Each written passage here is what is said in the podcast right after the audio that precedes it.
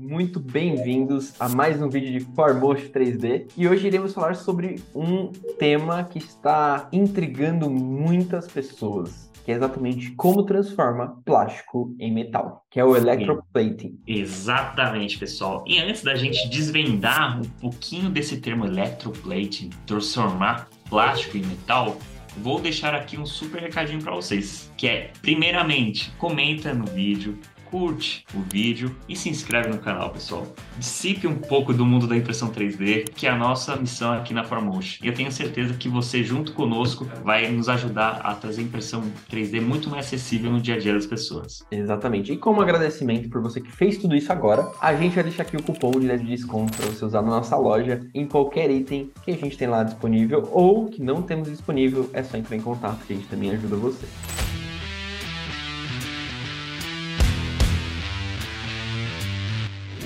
Electroplating. Eu e o Luizão, a gente se aprofundou no assunto, viu que realmente é algo que intrigou as pessoas. Poxa, a gente fala geralmente de impressão 3D, né? Vem aquela questão, poxa, é o filamento plástico tal. Mas como é que as pessoas estão transformando o plástico em metal? Existe um processo chamado electroplating, que é basicamente você tornar a superfície desses, dessas peças metalizadas. No mercado anteriormente, no passado, isso era chamado principalmente na indústria de galvanoplastia, pessoal. E a galvanoplastia é um processo muito antigo e conhecido por muitas pessoas como cromo. Você deixar a peça cromada, a peça metalizada. É, e isso normalmente é feito por um processo de diversos banhos químicos e eletrolíticos. Luiz, o que é eletrolítico? Imagina você dando um choque na peça. É exatamente isso. São banhos de compósitos metálicos, onde você dá um choque na peça, esses compósitos grudam na superfície da peça, e aí você faz com que eles tenham esse acabamento metálico. E aí você fala assim: bom, se tem um choque, a peça tem que conduzir eletricidade. Muito bem, corretamente. E o plástico conduz eletricidade, Roda? Não, pessoal, não conduz. E principalmente, ou seja, a gente gente já começa a entrar nas vantagens do processo. Então, às vezes, poxa, eu quero que meu ABS ou PLA, enfim, outro material plástico de impressão 3D conduza essa eletricidade. A gente passa por esse processo. Então, você tem a vantagem da condução elétrica, você vai ter a vantagem, às vezes, da questão estética também do material, e isso tem bastante. Vamos imaginar que você faz aquele modelo de espada, por exemplo.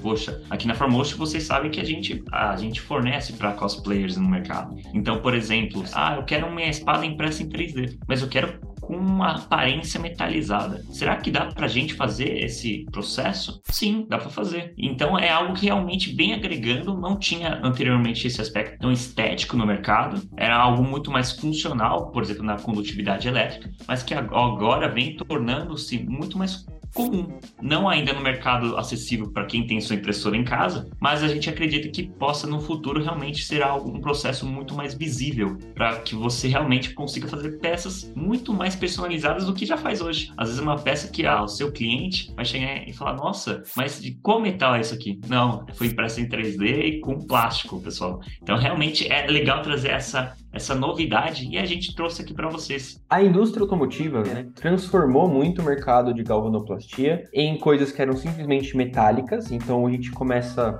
vou dar um exemplo, tá, gente? No Fusca, para-choque do Fusca cromado. Ele era feito de metal estampado e depois ele era cromado para ficar com aquela aparência bonita, aquela calota. Era tudo feito de estampo de aço ou alumínio, né? E aí você conseguia fazer a galvanoplastia nele e deixar cromado. Porém, a indústria com o tempo viu que peças em metais eram muito mais caras do que peças em plástico. E com o tempo eles desenvolveram a tecnologia de realmente cromar plástico. Então existe hoje um processo muito técnico onde você pega um plástico e você faz a cromação dele. São diversos banhos de produtos químicos para que é, componentes químicos metálicos aderem ao plástico e deem esse acabamento para depois se pôr o cromo. E aí a gente tem cromo hoje muito cromo brilhante, cromo fosco, cromo o, o tradicional que é o claro, mas tem o cromo que é um pouco mais dourado. Existem diversos tipos de cromo. O Brasil ainda ainda, que nem o Rodan falou, esse nicho de galvanoplastia e eletrolítico, ele é muito específico para uma indústria, eu vou dizer muito específico para a indústria automobilística. Então, são linhas de produção que é muito difícil você pôr peças fora do padrão,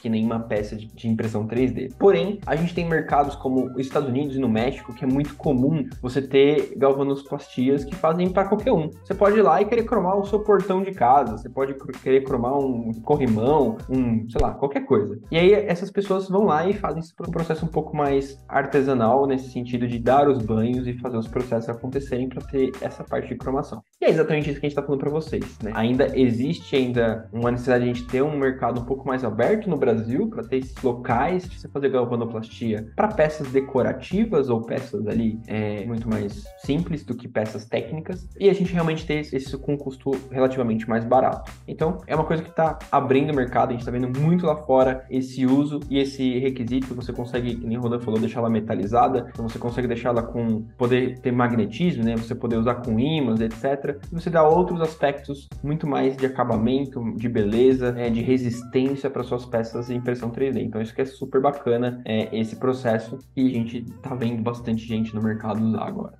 Exatamente, pessoal. Então, aqui a gente deixa algumas vantagens do processo para vocês, principalmente a principal desvantagem, que é ainda a falta de acessibilidade aqui, principalmente no nosso contexto no Brasil, mas que a gente acredita que com o aumento da impressão 3D, com as possibilidades de customizações que a impressão 3D vai gerar no mercado, vai tornar outro, outro processo mais acessível também. Quem sabe não é você que vai fazer esse processo aí, ou abrir uma empresa que faça esse processo. Tenho certeza que demanda tem, tá? Falta realmente realmente é o engajamento, a, a, procura, entender realmente as vantagens do processo e convencer o mercado de que, de fato, poxa, é importante não só no processo industrial, mas também é acessível para você que faz sua pressão 3D em casa. Tá bom, pessoal? Então não deixe de comentar nesse vídeo, curtir, compartilhar com o pessoal para quem ainda não conhece esse processo. Tenho certeza que às vezes já viu em algum lugar, mas não sabia da importância dele, talvez numa impressão 3D. E ficamos aí querendo ouvir mais de vocês. Existe algum processo alinhado na impressão 3D que vocês gostariam de que a gente fizesse algum vídeo aqui no canal? Deixem nos comentários. É isso aí, pessoal. Um grande abraço a todos. Até o próximo vídeo de Fórmulas.